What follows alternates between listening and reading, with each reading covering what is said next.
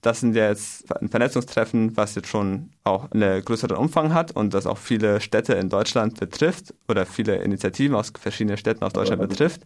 Und ich wollte wissen von euch, was denn so die großen Schwierigkeiten oder die großen oder vielleicht auch Motivationsgründe sind für dieses Vernetzungstreffen? Von ähm, meiner Warte aus oder Perspektive heraus ist es so, dass es wichtig ist, zu ein, den anderen sich mitzuteilen, zu sagen, okay, das ist jetzt äh, gerade der Standpunkt in Hamburg. Diese Maßnahmen haben wir durchgeführt oder planen wir durchzuführen. Diese Gespräche haben wir mit den Behörden, mit der Politik gehabt und da sind wir an XY Thematiken gestoßen und wie sieht es bei euch aus?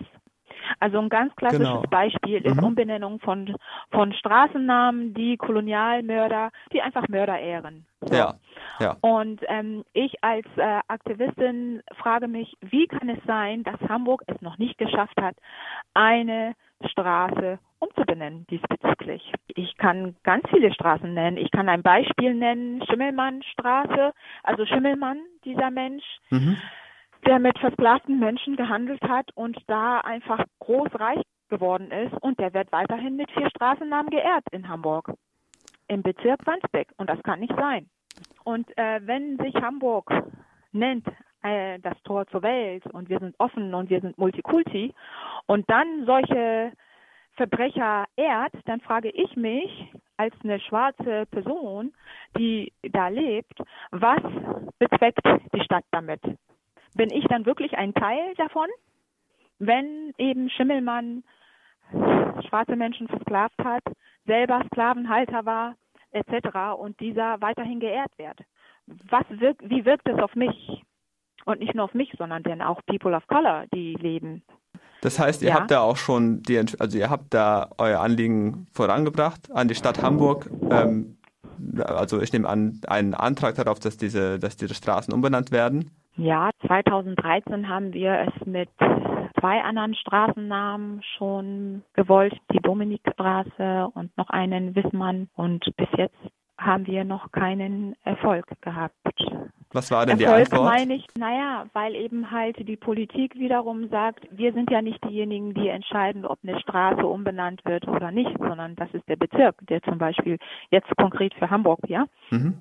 Äh, die entscheidet, ob eine Straße umbenannt wird oder nicht. Und dann äh, muss ein Antrag gestellt werden und dann muss es zu die nächste Instanz, die dann guckt, warum soll sie umbenannt werden, die Straße etc., also dass man argumentieren soll und dann wird eine andere Stelle sein, die dann prüft und sagt, ist es denn gerechtfertigt?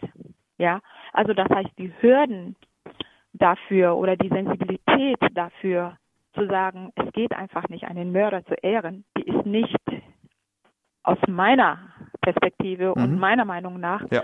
nicht stark geprägt.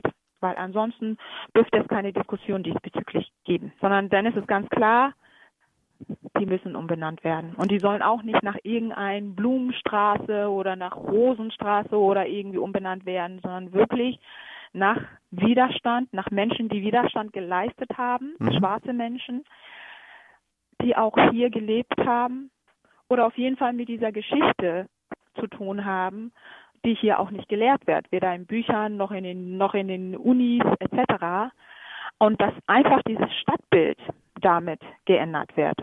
Und was hat es auch für eine Auswirkung für einen Touristen, wenn ein Tourist hierher kommt und eine Straße, die nach einem Widerstandskämpfer benannt ist, mit deren Biografie und außerdem auch noch eine Information, wie die Straße vorher gehießen hat, steht.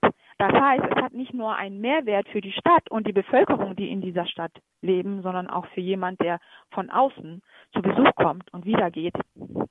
Der nimmt etwas Geschichte, ein Stückchen Geschichte nicht nur Geschichte, sondern Wissen mit. Und all diese Ebenen und Dimensionen, ja, die ist bei der Politik. Ich weiß nicht, ob die schon da angekommen ist, ob die überhaupt dafür sensibilisiert sind. Aber das sind eben halt die Arbeiten oder diese Gedanken, diesen Wunsch, dass diese Veränderungen stattfinden und dass sie auch sichtbar sind. An diesem Beispiel jetzt mit Straßennamen. Kannst du mir da sagen, wie auf dem Vernetzungstreffen vielleicht auch schon ähm, darüber geredet worden ist oder ob ihr euch darüber über so welche Fälle schon ausgetauscht habt? Ja, natürlich fragen wir, wie ist das politische Umfeld, wie sieht es aus bei den anderen postkolonialen Gruppen, Ja, einige geben Stadtrundgänge, also kritische Stadtrundgänge, so wie wir in Hamburg es auch tun. Einige machen das auch wie wir, dass sie Veranstaltungen durchführen zur Umbenennung von Straßennamen. Ne? Aber das sind eben halt symbolische Umbenennungen. Die finden dann statt, haben eine kurze Aufmerksamkeit, doch dieser prägnante Wechsel oder Veränderung, na, mhm. dem ist noch ein Stückchen weit entfernt, sag ich mal.